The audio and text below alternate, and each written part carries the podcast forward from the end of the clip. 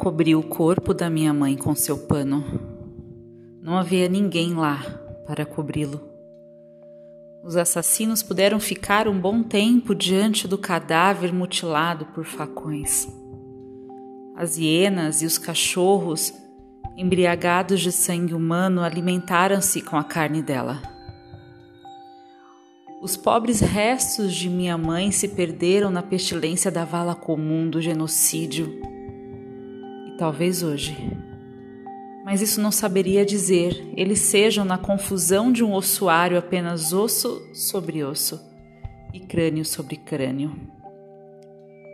Mãezinha, eu não estava lá para cobrir o seu corpo e tenho apenas palavras, palavras de uma língua que você não entendia para realizar aquilo que você me pediu.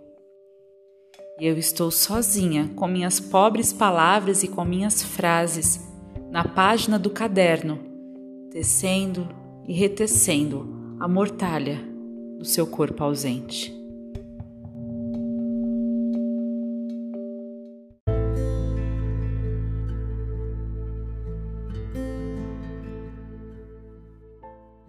Minha mãe tem somente uma ideia na cabeça.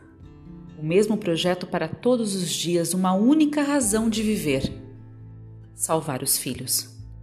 Para isso, ela elaborava estratégias, experimentava táticas. Seria preciso fugir, se esconder.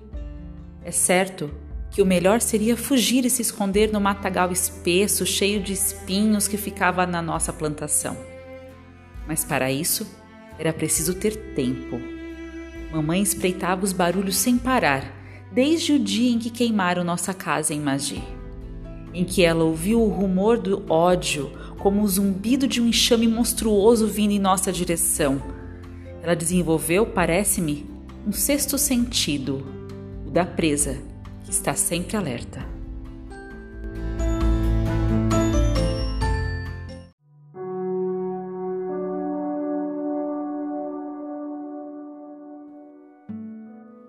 Estefânia não era uma dessas curandeiras que consultamos em casos graves, com esperança e medo. Mas como a maioria dos ruandeses, ela conhecia muitos medicamentos que ela própria confeccionava e aplicava conforme o caso, com convicção e me parece, no mais das vezes, com sucesso. Sua farmácia era feita de ervas, tubérculos, raízes, folhas de árvores da savana. Ela ensinava aos que queriam cultivar as plantas quais deveriam ser respeitadas e colhia em seu jardim medicinal as que usava para fazer remédios.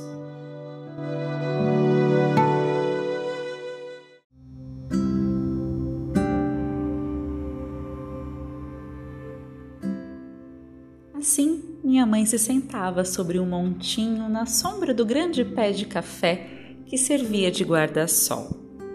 Juliene, Jeane e eu sentávamos no chão bem embaixo dela. Eu sentia minha mãe enfiando os dedos no meu cabelo desgrenhado. Na maioria das vezes, acho que não tinha piolho, mas os dedos maternais levavam uma eternidade percorrendo a espessura da minha cabeleira e para mim era como um longo afago.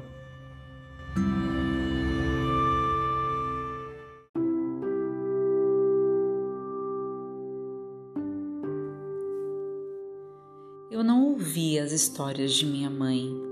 Essas histórias eram contadas à noite, pois se fosse de dia, corríamos o risco de nos transformar em um lagarto preguiçoso que passa a vida tomando sol. Eu não ouvia as histórias de Stefânia, mas seu murmúrio constante e o calor insistente da lareira me colocavam num estado meio adormecido. O rumor das histórias penetrava meu corpo adormecido e impregnava a deriva lenta dos meus sonhos. De vez em quando, meu pensamento sonolento ainda me leva para o país das histórias.